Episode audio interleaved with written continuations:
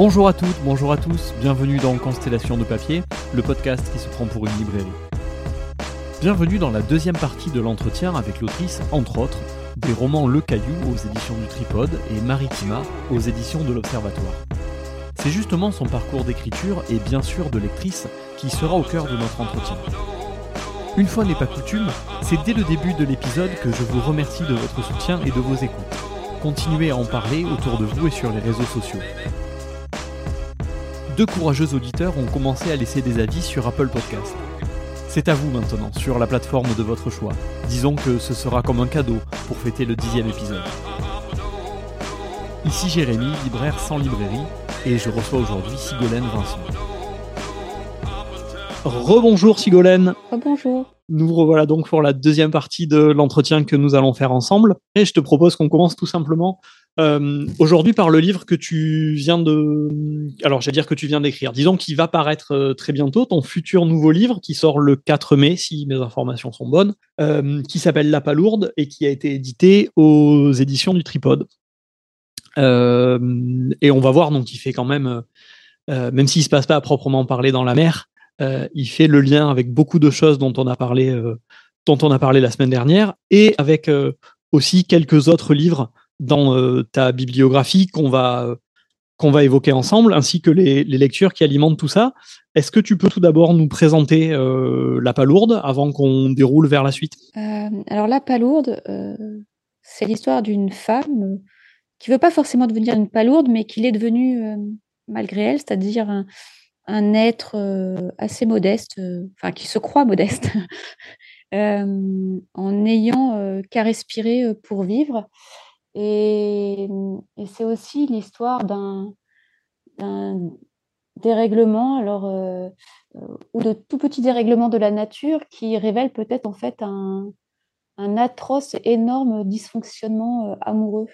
moi, je pensais que c'était un livre plutôt romantique euh, comme on appelait enfin, les romantiques du 19e siècle, où, euh, où les sentiments et les émotions, euh, les états amoureux sont reliés d'une façon ou d'une autre et par une force invisible à la nature. Donc la nature épouse les sentiments de la narratrice et, et inversement.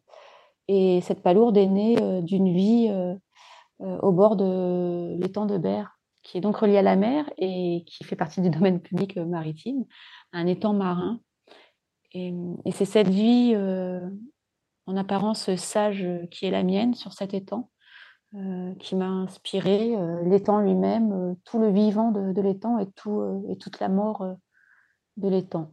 Voilà.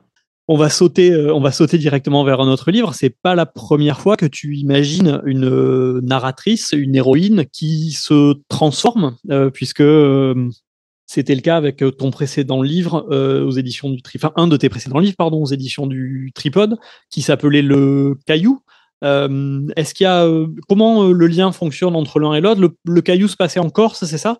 Est-ce qu'il y a une est-ce qu'il y a une forme de continuité dans ton dans ta recherche créative, on va dire, entre les deux bouquins? Je pense que les deux livres, Le Caillou et La Palourde, sont intimement liés. Ils sont liés par Frédéric Martin, leur éditeur. Ils sont liés par la narratrice et l'emploi de la de la première personne, c'est-à-dire ce sont, euh, je crois, euh, si je ne me trompe pas, les deux seuls euh, romans que j'ai écrits qui sont à la première personne. La narratrice, c'est peut-être un peu moi, sans l'être tout à fait, et ils se placent tous les deux dans un décor. donc le caillou en Corse et la palourde sur les temps de berre.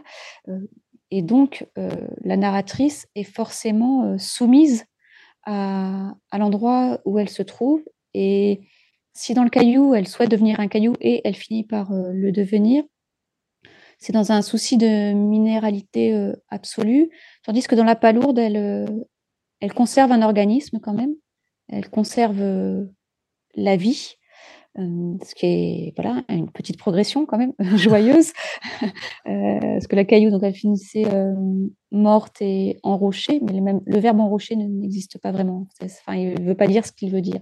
Enrocher, c'est, je crois, c'est faire une digue, alors que dans, mon, le sens qui est le mien, c'est de, devenir un, rocher. Donc, elle perdait la vie en devenant ce, caillou. Et là, elle gagne dans la palourde un, organisme, et cet organisme que je disais modeste et humble, vivant surtout, vivant parmi le vivant. Et donc, y a, oui, il y a une continuité. J'ai l'impression que c'est la même narratrice avec quelques années de plus et qui a été transposée dans un autre, dans un autre environnement, un environnement qui est malade, qui est peu aimé, parce que l'étang de Berre est quand même peu aimé par la plupart des gens parce qu'ils ont une image un peu dégradée de ce qu'il est. Et, voilà, la continuité est là, elle est également dans la forme d'écriture, il me semble.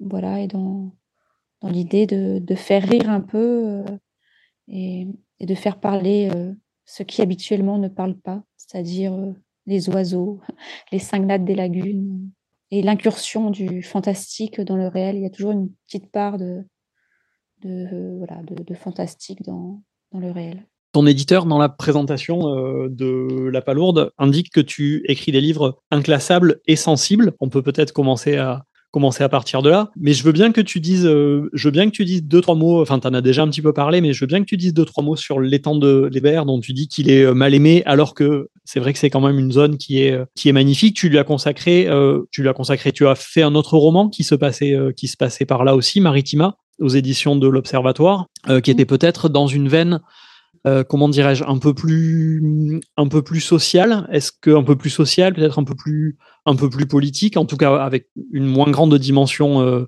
euh, onirique, si je peux le dire comme ça. Comment tu les relierais les deux, s'il y a un lien autre que géographique? Maritima, il y a quand même aussi pas mal d'onirisme et de rêves et, toujours un peu d'incursion du fantastique le lien se fait évidemment par les Tandberg, puisque Maritima, c'est c'est le nom de la ville gallo-romaine des Avatiques de Martigues, c'est un nom de, de Martigues. Et Martigues, c'est c'est l'entrée de la mer de l'étang, en fait, avec le chenal de Caronte. Et évidemment, le, le, thème est un peu plus social, un peu, un peu plus politique, parce que c'est le côté de, l'étang de Berre qui est très industrialisé. C'est le premier pôle pétrochimique de France, c'est une zone Céveso. Et, euh, et Martigues, c'est une ville communiste depuis 1956 sans alternance. Et donc, il y a cette dimension-là euh, qui m'intéressait beaucoup. Et au moment où je l'écris, je n'étais pas encore euh, élue euh, municipale à Martigues, mais depuis 2020, je suis conseillère municipale de, de ce groupe communiste partenaire. Et, et, le maire de la ville, Gabi Charroux, m'a confié en fait le parc marin de la Côte Bleue, qui est sur la mer, et euh, l'étang de Berre, donc c'est-à-dire sa réhabilitation. Et je travaille beaucoup avec les, euh, un organisme qui s'appelle le, le, GIPREB, qui est un syndicat mixte euh, qui regroupe les dix communes du pourtour de l'étang de Berre. Et, euh, et, donc on travaille à cette réhabilitation. Et donc Maritima, il y avait ce côté politique parce que euh, Martigues est une ville extrêmement politisée, avec des services publics forts.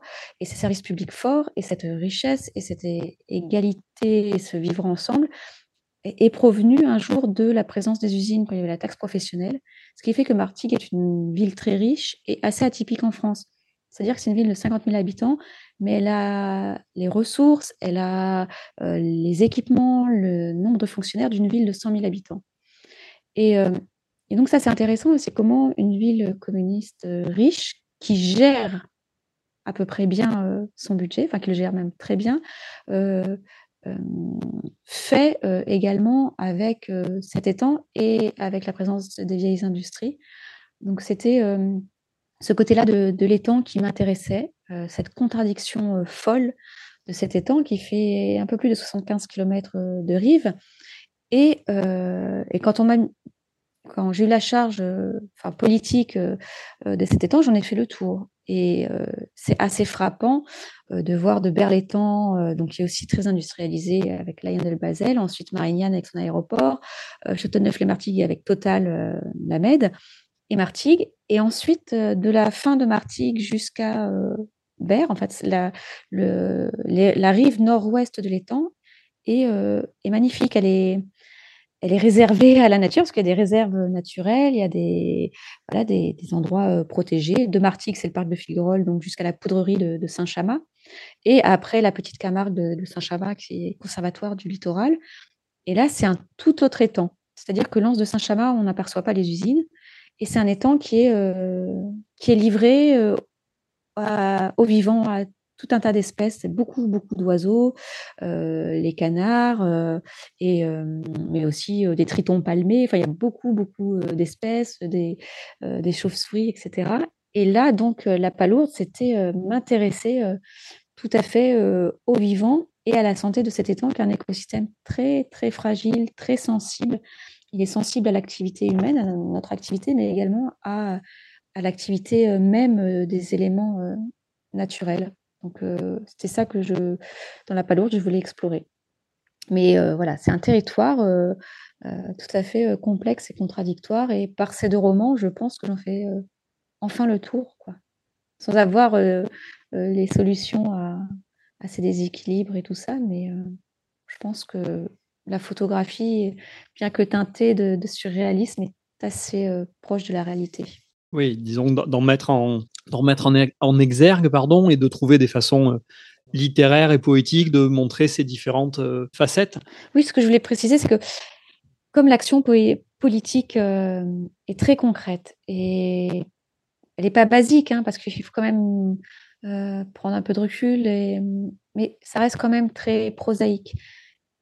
Et moi, je ne suis pas tout à fait à mon aise dans, dans, la gestion, l'administration du quotidien. C'est pas, c'est pas ce que je sais faire, c'est pas là où je suis bien. Et, du coup, je me suis dit que voilà j'allais doubler l'action politique, cette action politique qui est mon, mon activité normalement euh, principale. Mais je pense qu'on est venu aussi me chercher euh, pour ça, c'est-à-dire qu'en en réunion, tout d'un coup, je vais sortir euh, des mots, des phrases où je vais voir que mes interlocuteurs ils écarquillent les yeux en demandant qui je suis et ce que je fous là. Et mais en même temps, je me dis que c'est c'est important que la politique euh, euh, ne se fasse pas sur la durée d'un mandat et que les projets ne doivent pas être menés euh, juste parce que six ans plus tard, il faut refaire campagne, etc. Et, et donc, comme la, po la, poésie a, je pense, une durée de vie plus longue qu'un mandat politique, je pense que c'est important. Voilà. Oui, oui, tu, tu apportes une, un supplément de, on va reparler de sensibilité, mais et un supplément de, euh, d'âme euh, à, tout ça. Et disons que tu le fais aussi des deux façons. Ça avance sur les, les deux jambes avec à la fois voilà l'action politique euh, concrète et l'action et l'action poétique. Est-ce que tu avais des est-ce que parce que je reviens à, l'histoire donc de cette femme, de ces deux femmes qui se transforment entre guillemets ou qui deviennent cailloux, pas lourdes. et ça me ramène un petit peu aussi à Moby Dick, enfin la légende de, pardon, à la légende de, Cousteau dont tu nous parlais dans le premier épisode.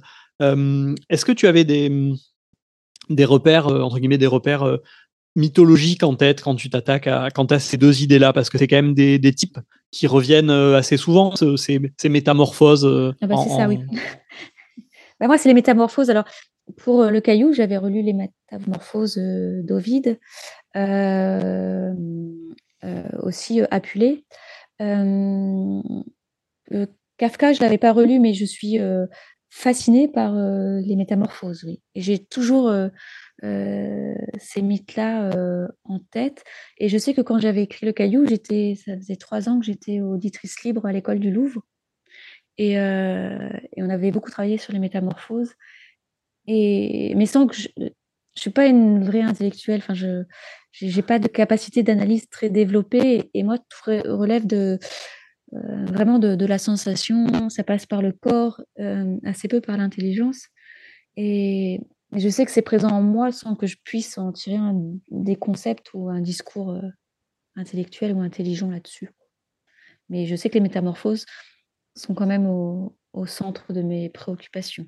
Oui, et, sa vie, tu dis que tu n'es pas une, intellectuelle, mais sa vie en tout cas à travers, le, à travers les livres et à travers l'écriture.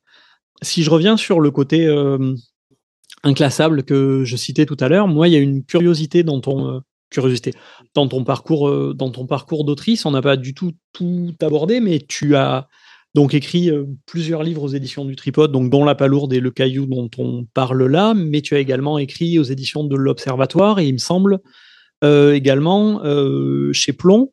et là, c'est une curiosité de libraire, mais je pense que c'est peut-être intéressant ou pas. C'est toi qui me diras s'il sort quelque chose de cette question. Mais comment ça se passe pour toi le, passage entre guillemets d'un éditeur à l'autre, qui sont parfois des éditeurs qui se chevauchent, si si je me trompe pas? Est-ce que c'est lié à des, à des buts littéraires différents qui correspondent à des maisons différentes, à des envies, à des inspirations? Il me semble que c'est ça. C'est-à-dire que moi, mon premier roman, je l'ai envoyé par la poste. Hein. Ça s'appelait J'ai déserté le pays de l'enfance. Je l'ai épuisé, puis il n'est pas réédité. Et j'avais plusieurs éditeurs qui m'avaient contacté pour m'écrire des lettres très belles, mais je le refusais. Et il y avait un éditeur chez Plomb qui s'appelait Denis Bouchin, qui avait beaucoup aimé et qui ça avait d'abord été lu par une, une lectrice, Lisa Liotto. et du coup, ils avaient publié ce premier roman. Ensuite, Denis Bouchin est parti, il a quitté Plomb et la fiction. Et, mais avant qu'il parte, je lui avais proposé le caillou, le texte du caillou. Mmh mais je savais pertinemment que pour Plomb, ça serait sûrement pas possible parce que c'était quand même. il me semblait que c'était assez singulier, enfin, c'était c'était difficile à vendre. Et j'imagine que les éditeurs sont pas des philanthropes. Enfin, ou je sais pas. et du coup, j'ai, je lui avais quand même soumis le texte. Et il l'avait trouvé très beau, très touchant, très, très sensible. Mais effectivement, pour Plomb, ça serait pas possible. Ça pourrait pas faire mon, mon deuxième roman. Surtout qu'un deuxième roman, visiblement, est toujours difficile pour les auteurs. Et en parallèle, j'avais écrit également Courir après les ombres, enfin juste après le caillou, ou concomitamment. Et du coup, ce qui se passe, c'est que j'ai un ami qui me parle d'une maison d'édition qui s'appelle Le Tripode, qui a publié un livre qu'il adorait, qui s'appelle L'ancêtre de, de Saher. Du coup, je me, je me, procure ce livre, je le lis, et j'en tombe à la renverse. Et du coup, je me dis, tiens, je vais envoyer mon texte à, à, cet éditeur, à Frédéric Martin. Donc, je l'envoie. Et pendant six mois, donc j'ai pas de nouvelles. Et pendant ces six mois, je termine euh, euh, mon autre texte, euh, Courir après les ombres, qui me semble être plus facilement défendable, quoique un peu à part quand même. une histoire de stratégie géopolitique chinoise avec un, un, personnage qui court après les écrits jamais écrits d'Arthur Rimbaud. Ça se passe à la Corne de l'Afrique, en Chine, un peu partout. Et ce qui fait que euh, ce texte-là, une fois que je l'ai fini, je le propose euh, à Lisa Liotto, qui a remplacé Denis Bouchin au, sein de chez Plomb et qui avait été euh, ma première lectrice, hein, en vérité. Mmh Mais je lui soumets pas le caillou, puisque pour moi, le caillou chez Plomb, c'est fini, puisque Denis m'avait dit que c'était pas possible. Et donc, c'est au mois de juillet 2014. je suis en vacances, je suis dans les gorges du Verdon. Et ça faisait six mois que j'ai envoyé le caillou. Moi, j'avais déjà oublié que je l'avais envoyé. Enfin, je l'avais pas oublié, mais je me disais que le tripode, ça, ça, ça lui avait pas convenu.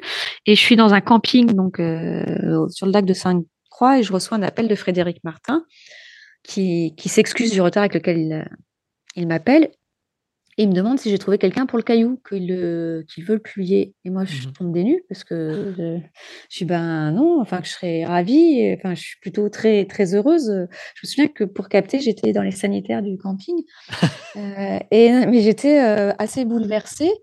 Et le problème, c'est qu'une semaine auparavant, il y avait Lisa Liotto de chez Plomb qui m'avait appelé pour me dire qu'elle adorait courir après les ombres et qu'elle allait le publier.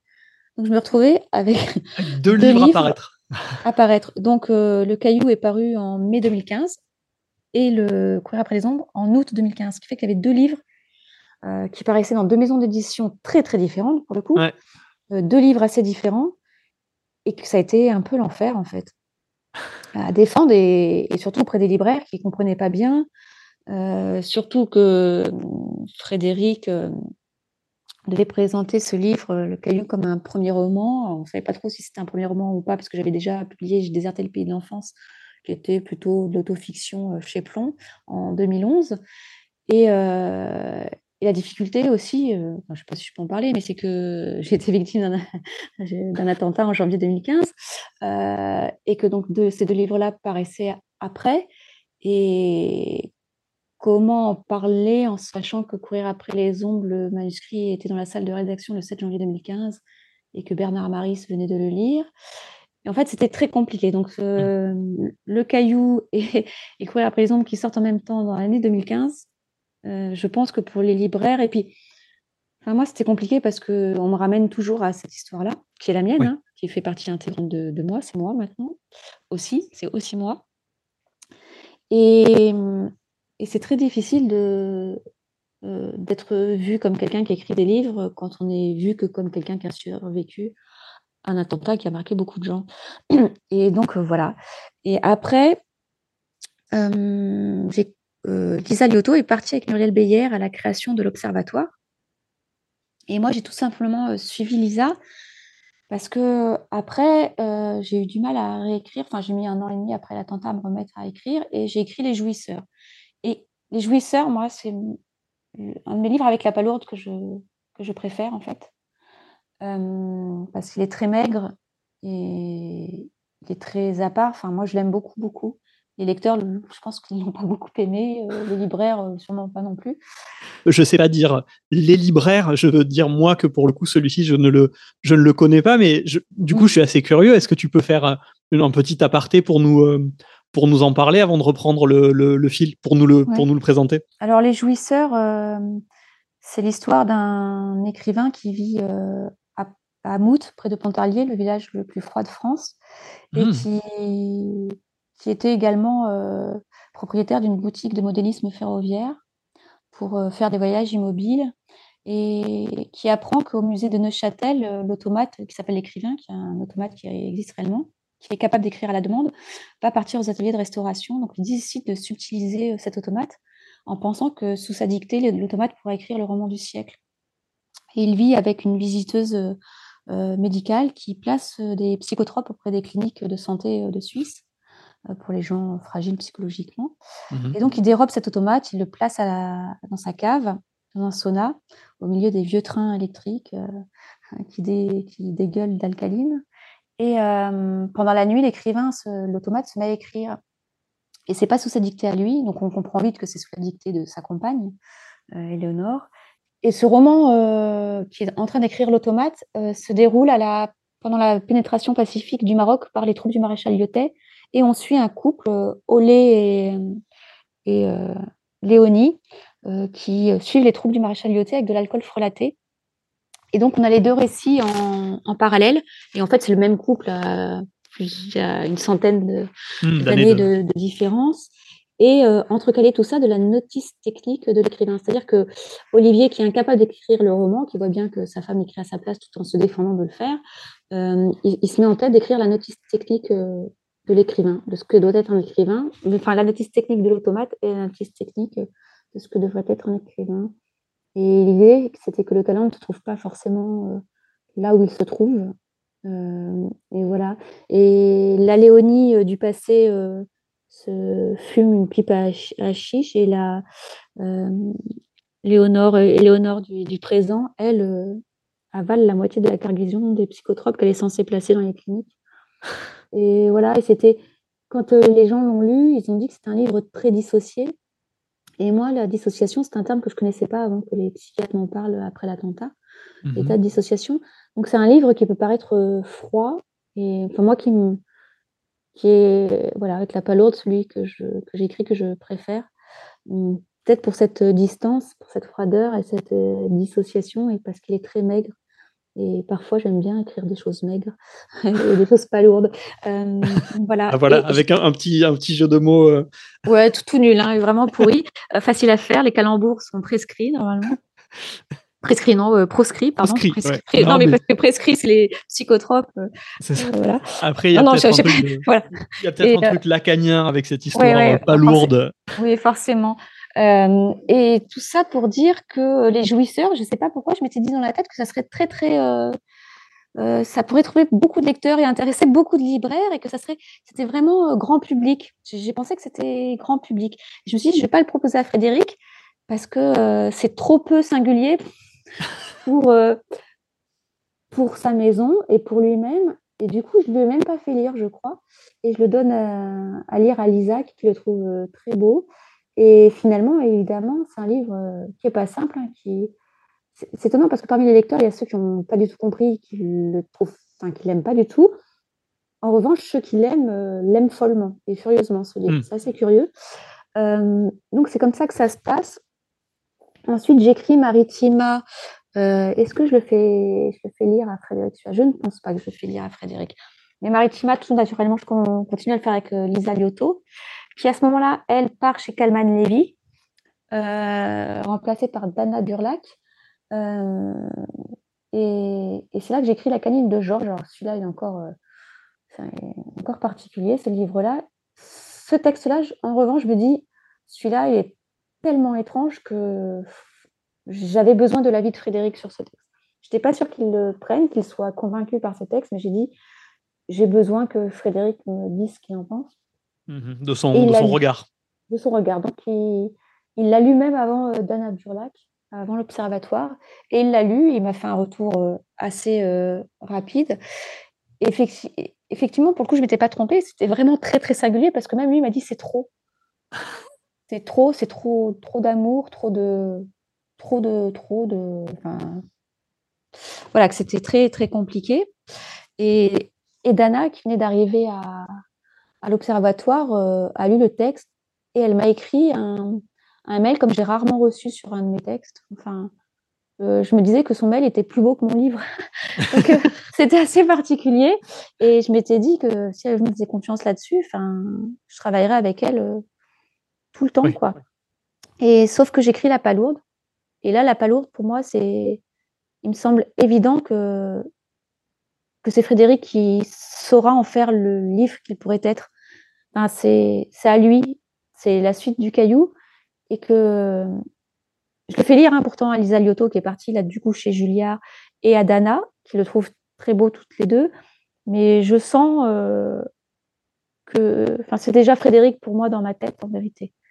C'est Frédéric depuis le, début parce que euh, parce que je sais que c'est lui et que je sais que la palourde, c'est lui et que c'est lui qui en fera le, le livre que j'attends que ce soit.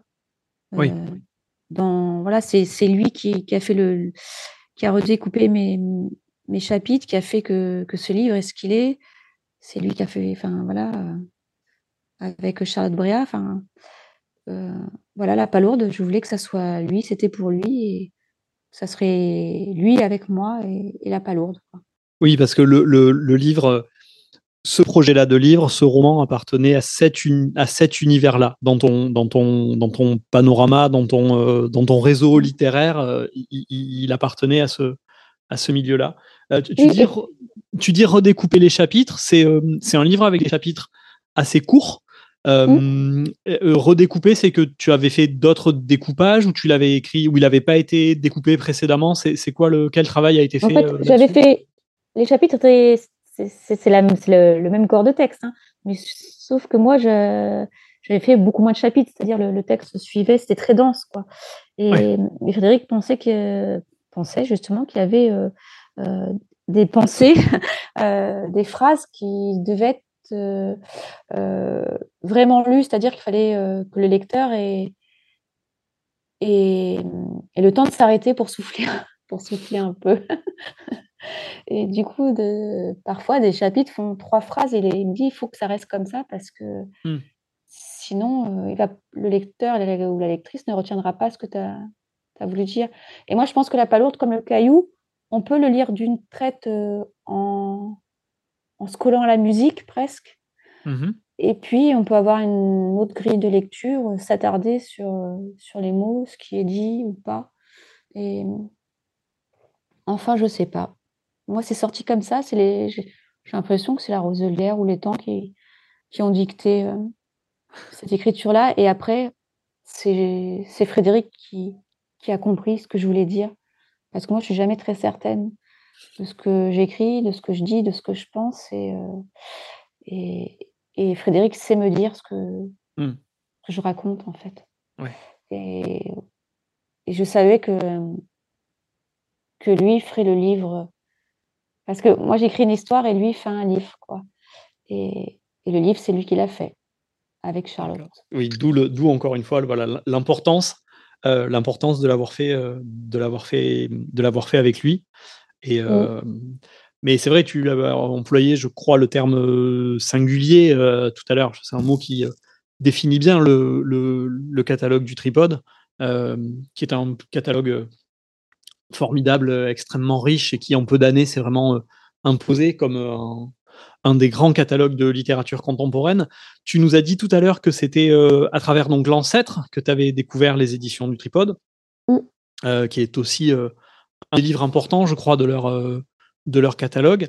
je veux bien que tu nous le présentes, et puis ensuite, une ou deux, rapidement, si tu veux bien. on en avait parlé dans la première partie de, de rééquilibrer un petit peu, de rééquilibrer un petit peu les, lectures avec des choses un peu plus contemporaines. Donc, si tu veux peut-être nous citer nous parler d'un ou deux auteurs, autrices euh, contemporaines que tu suis ou qui, qui t'inspirent dans ton travail, si tu veux bien nous faire ces petites présentations-là euh, Ouais. Bah, L'ancêtre, en fait, c'est un, un, livre d'un auteur euh, argentin, Juan José euh, Saer, et en fait, c'est inspiré euh, d'un fait historique qui s'est passé. Alors, il faut que je convoque ma mémoire, je ne sais pas si c'est au 15e, 16e siècle. Et euh, en fait, c'est le manuscrit euh, euh, d'un homme qui raconte un événement de, sa vie, une expérience, alors qu'il était mousse sur, sur un bateau et, et qui un bateau qui, s'échoue à l'embouchure d'un fleuve et tout, tout l'équipage va être massacré par des Indiens anthropophages et ensuite, euh, lui seul en réchappe et euh, voilà, il raconte euh, cette histoire. et je sais pas, je crois que c'est Frédéric qui, qui voit presque un, évangile dans, dans, ce roman. En tout cas, moi, ça m'a transporté puisque c'est presque un roman de mer, un roman d'embouchure de fleuve. Donc, euh, donc voilà. Puis après, j'ai lu, euh, je suis assez fréquemment ce que ce qu'édite euh, le tripode. Et après, c'est vrai que je, lis assez souvent les, les, autrices et auteurs d'aujourd'hui. C'est vrai qu'il y a un souci en ce moment de d'écrire sur sur le vivant, sur sur nous-mêmes. Et donc voilà. Alors moi, je peux. Il y a des autrices que j'aime bien, comme Céline Minard j'avais adoré euh, Failli être flinguée. Et euh, j'aime bien aussi euh, Hélène Gaudy. J'ai lu un livre, Un monde sans, sans rivage, que j'avais adoré. J'aime beaucoup les, aussi dans les romans de, de mer, j'aime beaucoup les, les romans d'Arctique et d'Antarctique. Donc voilà, j'aime bien quand il fait froid aussi. Et j'avais beaucoup aimé, ça c'est un roman, c'est une traduction, roman étranger, les, les, éditions d'Alva, un, roman qui se lit d'une traite, L'Octopus et moi, d'Erin Hortol, je crois. Je ne sais pas si elle est australienne ou tasmanienne ou de Nouvelle-Zélande. Et voilà, j'ai raffolé de cette histoire d'une pieuvre qui cherche en fait à rejoindre, l'océan Pacifique pour, pour la ponte de, ses œufs. Et voilà, parce que je voue une passion, je voue beaucoup de passion hein, dans la vie, mais aux poulpes, je suis assez dingue des poulpes.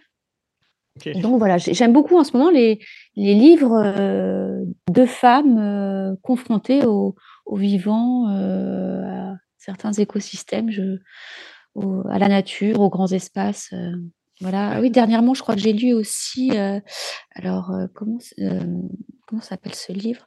On était des loups, je crois, de Sandrine Colette. Mmh. donc voilà.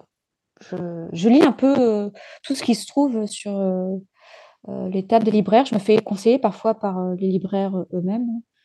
je, suis ce genre de, de lectrice qui, qui se rend dans une librairie pour euh, prendre un livre et qui repart avec euh, six ou sept livres parce que le, libraire ou la libraire euh, aura su me, conseiller. mais ça, ça, nous va, hein, on, en a, on en a besoin. Hein, de, Mais, mais, du, coup, as une, tu as une, une consoeur au tripode qui, qui écrit euh, qui écrit sur le, les femmes et, le, et le, la, nature. Je cherche mes mots, pardon. En fait, je cherche le titre. Ah, Bérangère euh, De Pierre Edos, ouais, c'est ça. Oui, oui, oui, Ah, bah oui, évidemment, de Pierre Edos, oui. que j'ai lu, hein, j'ai lu euh, tous ses livres, tous les livres de Bérangère. J'aime beaucoup ce qu'elle fait. Mm. Ouais. là aussi, avec de la. À la, fois, à la fois une grande dimension poétique et puis quelque chose de vraiment chamanique presque. oui, c'est ça, c'est ça, mm. et, documenté, très très incarné. Elle se documente beaucoup, Bérangère, oui. Ouais. Mm. Toi, je pense qu'elle est chercheuse, elle est chercheuse à la base. J'imagine, elle est universitaire. Ouais. Mmh. Et pour, finir justement avec ça, toi, tu te, ta, documentation, entre autres, un, livre comme La Palourde, tu as parlé un petit peu de ton implication politique dans, le, dans la préservation de, de l'étang de Berre, qui fait que donc tu es, au, tu es plongé, en mauvais jeu de mots, dans, dans ces savoirs-là et ces données, mais tu lis quelques, quelques bouquins sur ça, tu tires de la documentation de, certains livres, des essais environnementaux ou autres, ou, pas trop? Bah là, on m'avait conseillé de lire Un comté de sable, non, c'est ça, je ne sais plus si c'est le titre exactement. mais je lis un peu de la nouvelle collection aussi d'Actes Sud. Donc là, oui, Almanach d'un comté des sables. Oui. qui m'avait été de Aldo Léopold. c'est Catherine Meurice qui me l'avait conseillé, celui-là. Et après, je lis beaucoup le, donc la, j'ai oublié le nom de cette collection chez Actes Sud, Monde Sauvage, non, ça doit pas être ça. Oui, je, crois que c'est Monde Sauvage, là où il y, a le, il y a un livre sur un poulpe. Oui, autobiographie, autobiographie d'un poulpe. J'ai adoré, oui. ce livre-là, il est fascinant. Il est difficile hein, d'accès, mais fascinant. Et sinon, pour ma documentation pour la palourde, c'est parce que je, le JPREB est constitué de scientifiques et de scénographes. je leur demande beaucoup de, de choses, d'explications. Et je vais, euh, ils m'ont emmené deux fois plonger avec eux, changer des balises euh, en plongée sous-marine dans les temps. Euh, j'ai été faire des prélèvements de, de bentos avec eux euh, sur les temps et ils m'expliquent avec vraiment de, enfin scientifiquement le, tout ce que j'ai besoin de savoir. Mmh. J'ai assisté aux journées du conseil scientifique avec des chercheurs qui venaient du CNRS, de l'IFREMER, etc. Et je, toujours par sensation, je retire un enseignement de, de tout ce que j'entends, de tout ce qu'on m'apprend. Donc euh, voilà, pour la palourde, même si ça ne se voit pas du tout à la lecture du livre, j'ai dû euh, apprendre tout ça et, de la même façon, je suis montée plusieurs fois avec euh, un pêcheur d'anguilles, en partant très tôt à la pêche avec lui pour qu'il m'explique l'anguille.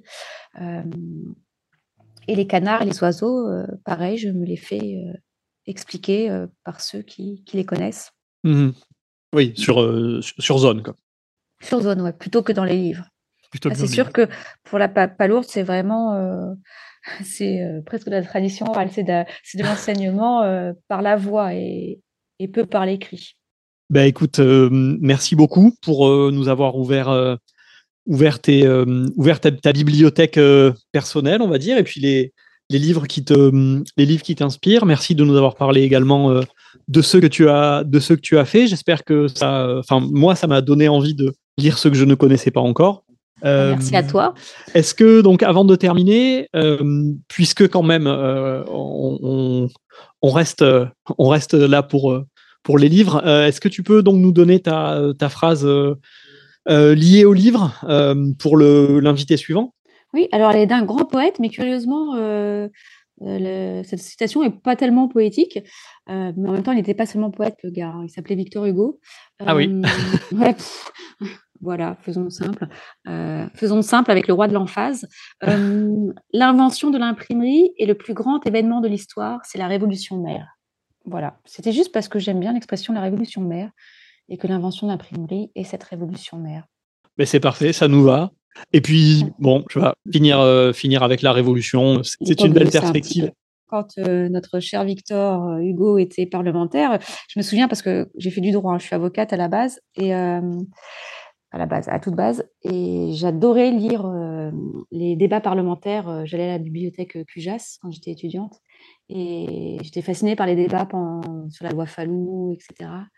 Et c'était beau ce qu'ils échangeaient entre Montalembert, Charles Montalembert et Victor Hugo. Ça allait fort, quoi. Donc euh, voilà. Euh, vive les parlementaires, vive les députés, euh, surtout ceux qu'on a élus. Hein. Ça serait bien qu'un jour le régime soit parlementaire, vraiment parlementaire, et pas semi-présidentiel. Qui... Enfin, ça n'a rien à voir, hein, tu pourras couper ça peut-être. Enfin voilà, c'est tout ce que je On verra. C'était donc le dixième épisode de Constellation de papier, un épisode artisanal, enregistré à distance le 28 mars et monté et mixé le 10 avril à Marseille. Il y a 28 ans paraissait Total Chaos, le premier volet de la trilogie Fabio Montale et de Jean-Claude Iso, un monument indépassable du roman noir. 20 ans avant, c'est en tant que journaliste à la Marseillaise et militant communiste qu'il documenta l'industrialisation de l'étang de Berre et les luttes sociales et environnementales qui l'accompagnaient. Nous voilà à mi-chemin de la première saison de Constellation. J'espère qu'elle vous plaît autant qu'à moi. À bientôt